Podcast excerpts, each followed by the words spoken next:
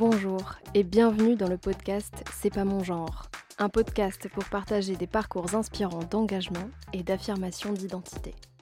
Eh ben, bienvenue euh, au podcast de la Maison des Ensembles de la Ligue de l'Enseignement. Donc j'ai avec moi euh, deux invités avec euh, qui on va parler aujourd'hui de la Pride radicale. Donc la Pride radicale qui est en juin à sa deuxième édition. Donc l'année dernière c'était la première fois et là c'est la deuxième. Et du coup on va en parler un peu.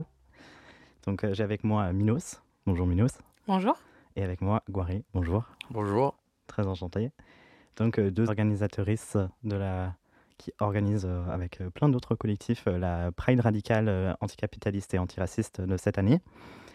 Du coup, la première question qui se pose directement, donc pourquoi avoir créé la Pride radicale antiraciste, anticapitaliste D'où vient ce besoin de, son existence tout court? Alors, la Pride radicale s'est créée dans un contexte particulier. Ça a été la suite de la Pride politique de 2020, c'est-à-dire que pendant la crise du Covid, l'inter-LGBT, qui est euh, une interassociation, donc avec des, associations, euh, des collectifs, des syndicats, euh, des entreprises LGBT ou liées à la cause LGBT.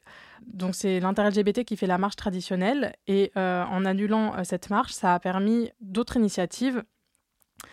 et donc il y a eu une Pride politique le 4 juillet 2020. À la suite de ça, en 2021, euh, l'un des collectifs euh, organisateurs nous a conviés, donc euh, le collectif dont je fais partie, Queer Racisé Autonome, et plein d'autres collectifs et plein d'autres associations, à une première réunion pour voir un petit peu qui était motivé pour organiser une manifestation. Et là, c'est avec beaucoup d'étonnement que pas mal de collectifs, dont le mien, du coup, on a constaté que l'inter-LGBT était invité, alors que c'est une association euh, et, une initiative, euh, la Marche des fiertés de l'inter-LGBT, avec laquelle euh, on n'est pas forcément d'accord et contre laquelle on avait fait pas mal de critiques l'année précédente. Donc, euh, je voudrais répondre à ça en disant que euh, ça a permis en fait que ça, cette proposition d'une nouvelle marche des fierté un peu plus autonome a été euh, ouverte à des autres collectifs qui, comme ceux qui appartenaient déjà à cette initiative, ne partageaient pas ces valeurs qui, qui fait mobiliser la Pride traditionnelle en fait. Donc, c'est de là où les collectifs à qui j'appartiens, que c'est Maricolandia, ça vient évidemment réuni avec les collectifs qui faisaient partie de cette proposition. D'accord, donc en fait, c'est l'association inter-LGBT qui organisait euh, la marche des fiertés euh, qui existait euh, avant l'existence de, la Pride radicale dont on parle maintenant, c'est ça? Voilà, c'est une marche traditionnelle qui existe depuis 40 ans, qui a pris différents noms, qui est plus communément connue sous le nom de Gay Pride et qui a changé de nom pour la marche des fiertés maintenant. Donc c'est la marche mmh des fiertés telle qu'on la connaît traditionnellement.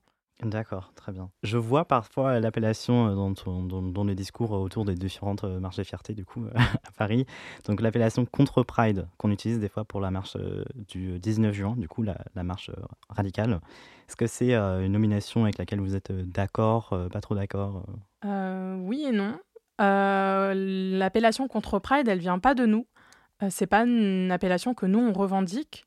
Euh, par contre, euh, dans la jeunesse de la Pride radicale euh, et dans la théorie, on peut dire que oui, on, a marché contre les valeurs de l'inter-LGBT puisqu'on n'a pas réussi à se mettre d'accord à ce niveau-là, que nous, on voulait pas, voulait pas d'entreprise qui marche avec nous, on voulait pas de syndicats, on voulait pas de parti, on voulait pas de pinkwashing, on voulait pas d'homonationalisme. Donc on avait quand même pas mal de reproches à faire à l'inter-LGBT. On a essayé d'établir un, dialogue et ça n'a pas été reçu comme tel. On, nous a dit qu'on divisait la lutte.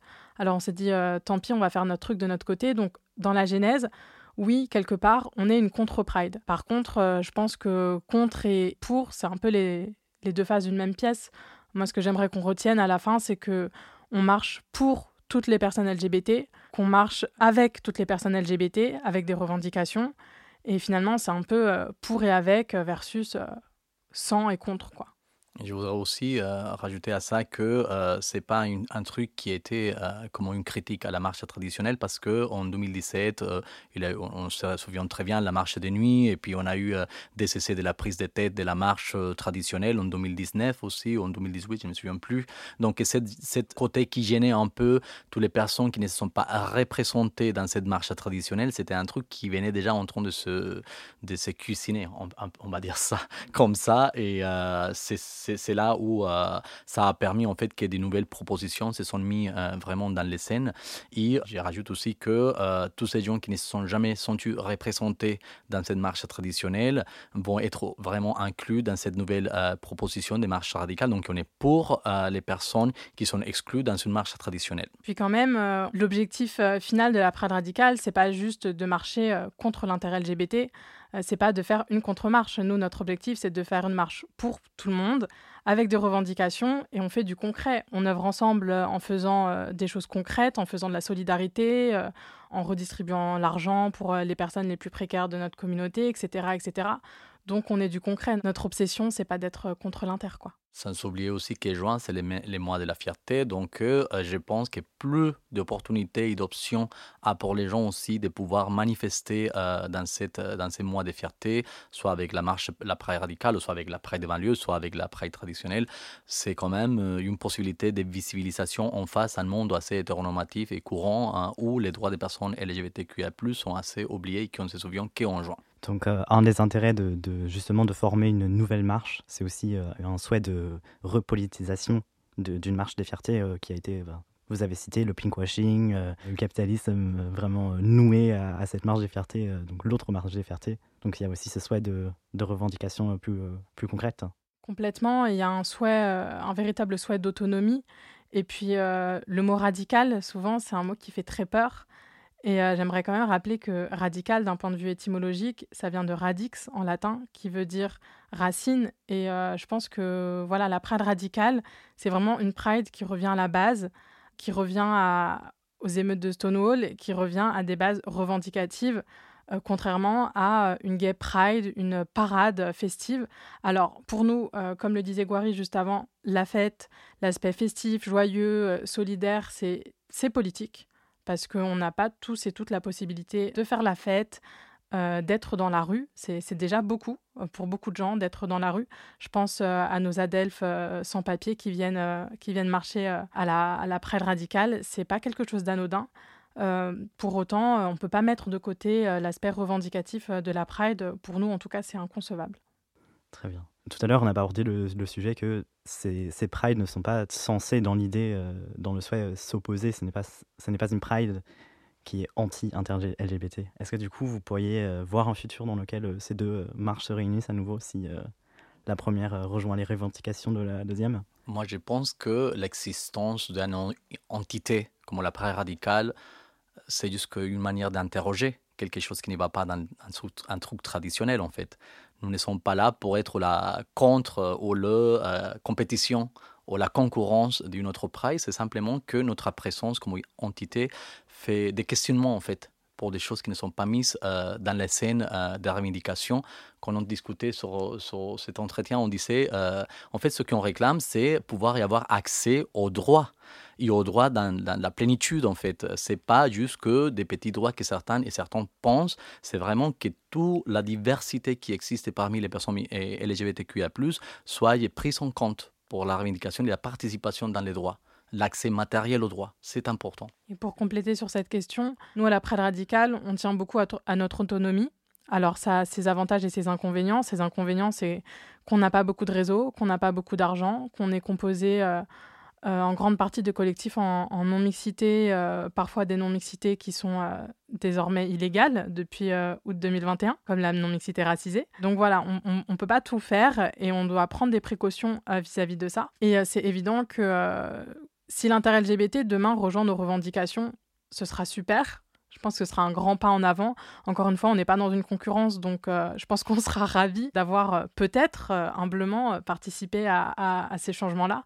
Par contre, si l'intérêt LGBT continue de fonctionner avec ce type d'institutions et d'entreprises, avec des syndicats, avec des partis politiques, et, de, toujours continuer à, voilà, obtenir des, subventions, par exemple, de ces, de ces organismes, ce sera impossible pour nous de fonctionner ensemble. Très bien. Alors, du coup, pour en revenir euh, aux revendications qui diffèrent avec euh, l'autre Pride, entre autres, est-ce que vous voulez bien euh, citer quelques-unes de concrètement vos, revendications? Qu'est-ce que vous demandez concrètement à l'État français pour améliorer la vie de personnes LGBT vivant en France? Bien évidemment, parce que ça répond à notre mot d'ordre, c'est marche anticapitaliste, antiraciste, antiraciste, anticapitaliste pour les droits des personnes migrantes. Donc, bien évidemment, l'accès aux droits en plénitude pour tous les étrangers sur les territoires français, qu'ils soient dans la santé, qu'ils soient euh, dans les sociales, on a envie que ces droits aient de l'accès. On est euh, également euh, pour l'abolition du système psychiatrique et du système carcéral tel qu'il existe aujourd'hui ou encore euh, pour la décriminalisation du travail du sexe et l'accès à la PMA pour tous, donc c'est-à-dire euh, avec une adoption de lois euh, qui soient non racistes, non validistes et non transphobes. Bien évidemment aussi l'accès à la santé et aussi à profiter des droits des personnes vivant avec le VIH, que ce soit pour les personnes qui vivent, mais aussi pour toute personne concernée en fait qui a envie d'avoir accès à la prévention élargie dans tous ces outils de prévention, que c'est un droit pour toute personne française. Très bien. Et puis l'intégralité de notre appel euh, est disponible sur nos réseaux sociaux. Est-ce que tu pourrais euh, citer euh, quelques-uns des droits qui, qui, ne sont pas accessibles de, la même manière pour une personne LGBT, surtout qui intersectionnellement vit d'autres discriminations? Bah, Je vais dire, quand on avait des désaccords avec des marches qui sont mainstream traditionnelles, on ne peut pas, en fait, moi en tant qu'émigrant, je ne peux pas marcher avec une marche que en me mettant à des, des chars pour Air France, par exemple, ou pour des associations de police, quand on sait que dans la vie quotidienne, les personnes à qui on suit ou à qui on appartient sont des personnes qui se font contrôler. Euh, genre, je donne un exemple très concret. Les, les garçons HSH, qu'on appelle des garçons qui ont des, relations sexuelles avec des autres garçons et qui sont dans des statuts de migration, parfois sans papier, genre, ils sont à rendez-vous pour la PrEP. C'est vraiment du concret. Les gens sont arrêtés à la gare du Nord par la police qui ne les permet pas d'y accéder à la consultation. Et puis, on m'appelle, je dois parler, je dois expliquer. Vous voyez, euh, c'est quand même assez lourd de pouvoir marcher où on euh, donne de la place à ce type de personnes, où on donne de la place à une entreprise qui en fait transporte tous les migrants qui sont avec des OQTF et qui sont LGBTQIA+, qui ont demandé un asile pour des raisons de genre orientation sexuelle. Donc ça pose beaucoup de problèmes. Et là sont vraiment des exemples très concrets pour lesquels euh, on dit qu'il faudrait ouvrir une Pride qui tient en compte autant de ces spécificités. Très bien. Juste euh, mot de vocabulaire pour notre public. Qu'est-ce que la PrEP? Ah, pardon. bon, la PrEP, on sait très bien que c'est un outil diversifié de prévention contre la lutte des VIH-Sida. Hein. Aujourd'hui, en France, a d'accès libre. Heureusement, heureusement, parce que ça a été aussi une cause qui a beaucoup milité pendant, euh, depuis 2010, pour euh, déjà avoir un accès à l'information, qu'est-ce que c'est la PrEP, et puis pour avoir aussi l'accès gratuit. Mais ce n'est pas anodin parce que euh, ça fait 20 ans, on n'avait pas encore cet outil diversifié de prévention qui permet aux gens aujourd'hui de se protéger de l'intérieur de, de leur corps contre les virus de VIH-Sida. Voilà. Très bien. Mais du coup, vu que vous choisissez de. Enfin, vous faites le choix très conscient de, ne pas affilier avec euh, des syndicats, avec euh, aussi la rémunération, qui, enfin, le, soutien financier qui vient de cet aspect-là. Comment justement vous, vous faites pour organiser cette Pride, euh, cette marche radicale Comment on peut vous soutenir aussi également de notre côté pour son existence bah, On fonctionne avec les moyens du bord, c'est-à-dire qu'on fonctionne euh, en faisant euh, des réunions euh, dans les locaux des uns et des autres, parfois même quand c'est des petites réunions dans les appartements de certaines personnes qui font partie de l'organisation. Au niveau de l'argent, et, c'est là que vous intervenez tous et toutes, auditoris. Nous, on fonctionne avec, avec une cagnotte. Alors, c'est vrai qu'on est anticapitaliste et qu'on aimerait bien ne pas dépenser d'argent du tout. Mais dans une société capitaliste, il y a quand même certains, certains postes sur lesquels on ne peut pas fonctionner juste euh, grâce à la solidarité. Euh, et donc, on a mis en ligne euh, une cagnotte Eloasso qui est disponible dans la biographie de, de tous nos réseaux sociaux. et à laquelle vous pouvez, vous pouvez participer. Donc les fonds permettent de rendre la marche accessible, permettent d'avoir une bonne sono, donc aussi bien pour faire la fête que pour entendre les prises de parole et les revendications et puis euh, pour tout ce qui est euh, sécurité de la marche. Malheureusement, on sait très bien que la ville de Paris, ce n'est pas la ville la plus accessible et que soit en termes de, physique, je vais dire, que les gens puissent se déplacer facilement ou qu'on peut avoir, comme on disait dans les spécificités, des gens qui ont l'accès à notre marche. Donc, c'est assez difficile pour nous.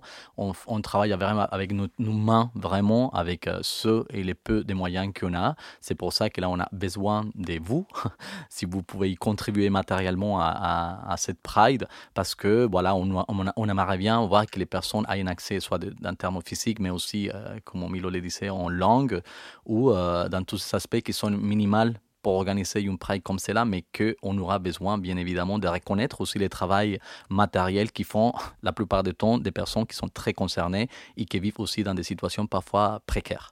Et puis, si vous n'avez pas d'argent à mettre dans la cagnotte ou si vous avez du temps supplémentaire, on est à la recherche de bénévoles, donc que ce soit des personnes concernées ou des alliés. Donc pour ça, pareil, c'est possible de nous contacter via les réseaux sociaux ou par mail. On aura besoin de bénévoles, que ce soit pour la sécurité, pour le service d'aide émotionnelle, les street medics ou même tout simplement pour distribuer des bouteilles d'eau on a besoin de bras. Et voilà, les, deux aspects les plus difficiles, c'est l'argent et de mobiliser des gens. Comment on fait euh, pour organiser une, marche qui est juste euh, même un peu plus accessible que d'habitude euh, dans une ville comme Paris? Alors l'accessibilité, ça se passe à plusieurs niveaux. Déjà, il y a plein de types d'accessibilité auxquels on pense. On pense à l'accessibilité donc pour les personnes à mobilité réduite, et il y a plein de types de mobilité réduite. On pense à l'accessibilité pour les personnes euh, neuroatypiques, euh, psychiatrisées. On pense à l'accessibilité pour les personnes qui ne parlent pas le français ou dont le français n'est pas la première langue. Euh, on pense même à l'accessibilité en termes économiques, par exemple. Donc il y a pas mal de moyens à mettre en place auxquels on pense et, on fait du mieux qu'on peut pour ça. déjà, la première chose, c'est qu'on met en place un cortège calme c'est un cortège qui est éloigné du bruit et du son, qui euh, permet à pas mal de personnes euh, de marcher sereinement, que ce soit des personnes euh, qui sont avec des enfants, des personnes autistes, des personnes qui ont du mal avec le bruit tout simplement. C'est un cortège qui est par définition un peu plus lent, puisqu'il y a des, des personnes qui se déplacent plus lentement. Donc ça rythme un petit peu la marche, mais c'est important pour nous. Ce qui se passe aussi, c'est qu'on fait très attention au parcours, c'est-à-dire qu'on essaye d'éviter de passer dans des rues trop étroites ou des rues pavées. Et euh, comme le disait très bien Guary avant, euh, Paris, c'est pas une ville euh, très accessible à ce niveau-là. Et puis il y a l'accessibilité en transport en commun. Donc l'année dernière, on a fait un parcours Opéra Châtelet pour la simple et bonne raison que ce sont des stations de métro RER e où il y a des ascenseurs et donc où il était possible d'accéder, de venir et de repartir de la marche. Donc on pense à l'avant, au pendant et à l'après. En ce qui concerne les langues, peut-être que tu vas en dire deux mots ce qui concerne la langue, c'est un gros, gros travail, on va dire, pour les personnes LGBTQIA migrantes, parce que, voilà, on, se dépatouille, on se débrouille hein, dans un réseau communautaire quelque part, parce que ce sont les mêmes personnes impliquées, on va dire, les mêmes personnes concernées, qui finissent finalement pour traduire, pour euh, déjà mobiliser aussi à, à l'intérieur du collectif ou de associations où il y a les personnes migrantes LGBTQIA, qui viennent de tous les horizons possibles. On peut avoir des personnes qui viennent de l'Amérique latine jusqu'à l'Asie centrale, jusqu'à l'Afrique. Donc il faut penser à toutes ces spécificités euh, en termes d'accessibilité. Très bien. justement, je me pose toujours la question par rapport à la prise des photos. Parce que tous les années, on en reparle. À la prise des photos, les personnes qui prennent en photo, euh, enfin déjà en dehors des photographes qui ne font pas forcément partie aussi de, de personnes qui viendraient d'habitude à la Pride, mais qui font les, les portraits, euh, juste parce que c'est un peu exotique et aussi parce que c'est un événement à Paris. Euh, mais aussi, euh, même les, photographes LGBT, qui viennent aussi à la Pride et aussi, enfin, juste les personnes lambda qui, qui se prennent en photo et qui prennent en photo des personnes à la Pride et qui sont, tous les années, il y a des personnes qui sont outées de force, qui sont mises en péril. Est-ce que vous avez une approche par rapport à, la prise des photos? Oui, ben, c'est effectivement un sujet assez compliqué puisque nous, on peut faire de la prévention en amont, on peut faire de la prévention sur place, mais euh, malheureusement, on ne peut pas contrôler euh, les gens. Comme vous le disiez si bien, euh, il y a les photographes et les journalistes d'une part, il y a aussi les participants à la marche et les riverains qui, dans une démarche effectivement d'exotisation, parce que c'est rare, parce que souvent on est plein de paillettes et on est plein de couleurs et on est plein de drapeaux, vont trouver ça intéressant de nous filmer, de nous mettre sur Snapchat ou sur Facebook. Donc on, essaie de faire de la prévention pour limiter les dégâts, mais euh, c'est vrai que c'est quelque chose de très compliqué. Du côté des journalistes et des photographes, on a eu pas mal de reproches à ce niveau-là. On nous a dit qu'on faisait de la censure, que ça entravait en tout cas le travail euh, euh, de ces personnes. Cette année, on organise une discussion avec les journalistes et les photographes pour les former d'une part sur euh, les solutions qui sont possibles et sur euh, les vrais dangers qu'il y a euh, à photographier et à diffuser des photos de personnes LGBT sans leur consentement et pour discuter ensemble de quelles solutions on peut mettre en place. Ce qu'on fait également, c'est qu'on refait un point avant la marche, c'est-à-dire qu'on on fait un point presse et on, donne, on redonne toutes les informations aux photographes et le photographe qui consente à demander l'autorisation aux personnes euh, dont les visages seront reconnaissables sur les photos se voit euh, attribuer un brassard afin qu'elles soient identifiables et afin de rassurer aussi le public, euh, parce qu'on a quand même parfois des gens qui n'osent pas venir aux marches des fiertés à cause de ça, que ce soit par rapport aux journalistes, aux photographes, euh, où je sais que l'année dernière, il y a des personnes qui ont fait des crises d'angoisse après euh, ça te fait prendre en photo. Euh, donc même dans un espace qui se veut safe, comme la Prade radicale, ce sont des choses qui arrivent. Je sais aussi que lors d'autres marches, moi j'ai vu des cortèges entiers de personnes racisées se cacher derrière leurs pancartes parce que on passait par certains quartiers où elles avaient peur d'être reconnues par des membres de leur famille ou des choses comme ça. Donc c'est aussi quelque chose auquel on pense dans le parcours. Voilà, c'est vrai que nous, on est là, on lutte contre euh, les thérapies de conversion, contre euh, la mort, le suicide, contre la perte de travail, les ruptures amicales, familiales, l'isolement social des personnes LGBT. Et du coup, c'est très paradoxal d'aller euh, lutter contre tout ça dans la rue et de se retrouver en une de, valeurs actuelles ou de libération et se faire outer et, de vivre tout ça par la suite. et c'est arrivé.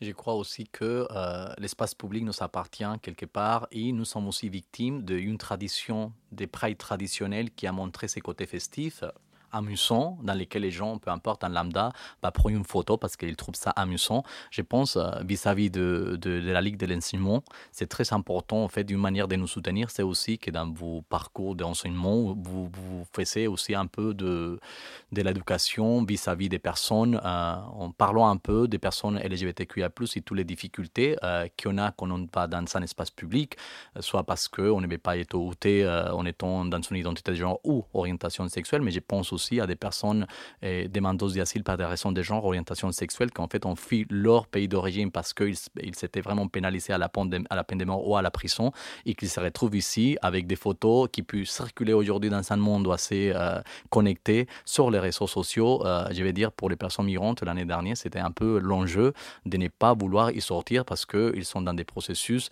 à avoir leur statut euh, réfugié et donc ça leur met aussi en difficulté quand ils sont menacés et tout cet aspect-là. Donc ça, c'est à prendre avec beaucoup d'attention. C'est vrai qu'il y, a un risque surtout euh, à, une, marche des fiertés qui est en public et qui est publiquement ouverte à tout le monde. Concrètement, tout le monde peut y participer. Euh, sans contrainte physique. on n'est pas encore à Manchester où il faut acheter un billet pour participer à la marche des fiertés. Mais du coup, il y a aussi ce risque euh, de, personnes qui, viennent, qui ne savent pas forcément dans leur comportement, qui mettent en danger, qui mettent en danger les, participants, les, personnes qui revendiquent justement leur liberté, leur espace.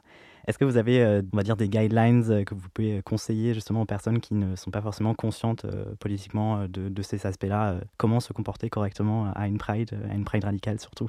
Bah, en ce qui concerne les photos, déjà, c'est euh, assez simple. C'est d'essayer de, quand on trouve euh, des tenues sympas, euh, des pancartes sympas, rigolotes, intéressantes, c'est de prendre en, photo ces éléments-là plutôt que le visage de la personne.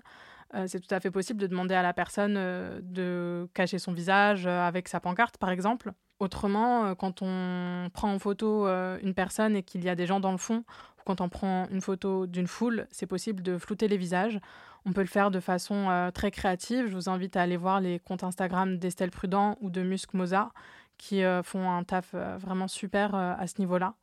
Après, comment bien se comporter en manif Alors là, des guidelines, il y, en a, y en a beaucoup. Bah, je vais dire que nous ne sommes pas là pour faire la, on va dire un, manuel des comportements parce que c'est pas les vues de la praille radicale, c'est un lieu d'expression libre en fait, pour les gens qui n'ont pas accès à une expression de liberté, précisément. C'est juste que les personnes qui assistent à regarder ces expressions de liberté aient en compte, en fait, qu'ils pourraient être aussi à la place, ou qu'ils sont quelqu'un qui est pas très éloigné de leur famille ou de leurs amis, qui vivent ces situations, hein, d'être dans un placard parce qu'il n'a pas envie de parler de sa sexualité, ou euh, des personnes qui, tout simplement, sont des migrants qui demandent de l'asile, ou des personnes, enfin, tous les, tous les caractéristiques possibles, à réfléchir un peu plus avant de sortir son téléphone, à prendre des photos, euh, et les autres, c'est Milos qui vient de dire ce qu'on devra pratiquement faire, mais voilà. Je suis euh, très euh, impressionné euh, de, de, voir tout le travail en amont qui, qui, est fourni justement, est fourni par des personnes concernées pratiquement exclusivement et souvent en situation de précarité, comme vous l'avez dit. du coup, cette, cette organisation incroyable et, qui fait énormément de travail, mais surtout avec le nombre de collectifs avec lesquels vous, vous organisez cette, cette marche radicale. Donc j'ai lu une vingtaine de noms, il me semble. Enfin, 19 à l'heure actuelle, oui. 19, mais comment vous faites en interne pour euh, collaborer de manière euh, rapide, euh, efficace, constructive avec 19 collectifs différents qui ont des besoins spécifiques, des demandes spécifiques, des politiques internes différentes parfois Alors, rapide, on essaye encore parce que souvent la durée de nos réunions, on est sur du 3-4 heures, donc c'est compliqué. Mais euh, non, c'est pas quelque chose de simple. En réalité, euh, la Pride Radicale première édition, elle a eu lieu le 19 juin de l'année dernière. Et depuis, on s'est accordé qu'un mois de vacances. On n'a jamais arrêté. C'est-à-dire qu'en juillet, on a fait des débriefs. En août, on s'est arrêté. Et puis en septembre, on a commencé à mettre en place un code de déontologie parce que ben, on a vu qu'on voulait continuer à travailler ensemble. Donc on, on, a, on a rédigé, on a voulu mettre sur papier quelles étaient nos valeurs, que ce soit d'un point de vue politique ou d'un point de vue éthique dans la façon de travailler et comment est-ce qu'on voulait travailler parce que comme dans toutes les interorganisations, comme dans toutes les entreprises, comme dans tous les collectifs, dans toutes les associations, dans tous les groupes de gens un petit peu mixtes, il y a des dynamiques qui finissent toujours par se manifester, que ce soit du validisme, du colorisme, du racisme et euh, malheureusement à la Pride radicale, euh, ça se passe aussi de, de façon plus ou moins consciente et plus ou moins perceptible. Mais euh, voilà, on, reste humain, c'est des choses qui arrivent toujours, mais euh, on essaie d'en prendre conscience, on essaie de le verbaliser, on essaie d'en parler et de trouver des solutions à court et à long terme pour euh, éviter que ça se reproduise. Mais c'est quand même assez inévitable et on en, a conscience. Et puis, pour s'assurer qu'on est vraiment tous et toutes sur la même longueur d'onde, on fait quand même des points très réguliers de, de gestion de projet sur la répartition des tâches même au sein euh, d'une organisation euh, qui est faite euh, uniquement de personnes LGBTQIA+, concernées, avec beaucoup de personnes précaires, etc. C'est vrai que c'est un petit peu toujours les mêmes personnes qui endossent le plus de, tâches. donc des personnes noires, par exemple, des personnes trans. le travail d'accessibilité est souvent laissé aux personnes qui sont déjà handicapées, soit par des intérêts, soit par sentiment de manque de légitimité. Euh, mais ce qui crée des, ce qui renforce des inégalités. Donc voilà, c'est pas simple tous les jours.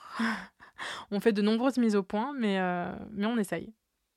Et rajouter aussi que euh, c'est comme dans une relation amoureuse aussi. Ça veut dire euh, ça prend du temps.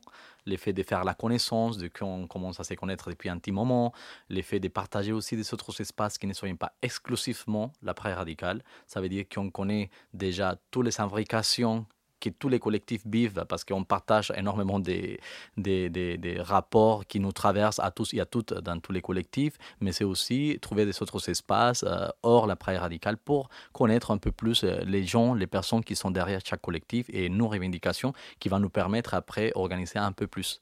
Voilà, il nous manquera beaucoup plus de temps, beaucoup plus de moyens, beaucoup plus de plein de trucs, mais bon, on fait comme on peut. On fait des pique-niques, quoi.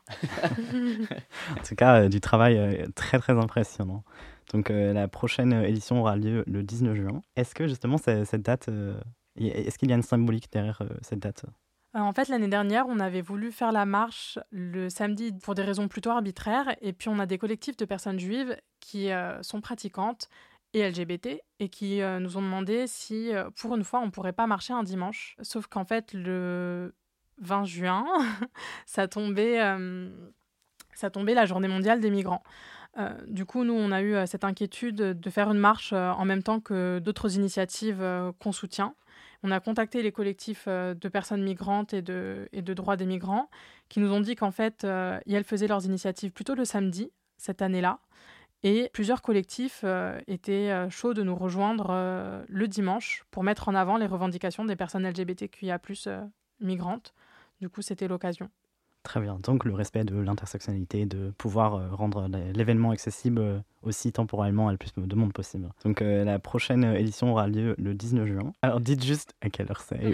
Alors du coup, la Pride radicale deuxième édition, dont les mots d'ordre sont l'antiracisme et l'anti-impérialisme, aura lieu ce dimanche 19 juin à Paris. le parcours sera dévoilé dans quelques semaines puis voilà. Qui est bienvenu, qui est spécifiquement euh, désinvité de la marche Alors, personne n'est désinvité de la marche. Euh, nous, ce qui est évident, c'est qu'on n'a pas du tout envie d'être affilié à des syndicats ou des partis. Euh, mais au-delà de ça, n'importe qui qui soutient les valeurs de la Prade radicale peut venir, vraiment. On a entendu dire plein de choses. On a entendu dire que les Blancs n'étaient pas les bienvenus, qu'il n'y avait pas de gays, encore moins d'alliés. Alors évidemment, tout ça, c'est faux on estime que ces problématiques euh, qu'on défend, elles concernent toute la société et euh, tout le monde à titre individuel. Donc si une revendication qu'on porte vous parle, venez. Même si vous n'êtes pas queer, vous avez peut-être des parents, des amis LGBTQIA+, vous travaillez dans le système juridique, éducatif, médical, qui que vous soyez, vous êtes autant concerné que nous, donc venez tout simplement. Euh, pour celles et ceux qui sont pas, hein, qui, ne connaissent pas autant nos sujets, euh, comme Milos l'a dit, il y a notre appel qui est sur les réseaux. Euh, à travers ces podcasts, vous pouvez y avoir beaucoup plus d'informations. Mais sinon, bien évidemment, si vous voulez y participer, vous êtes les bienvenus en sachant toujours utiliser et prendre votre place.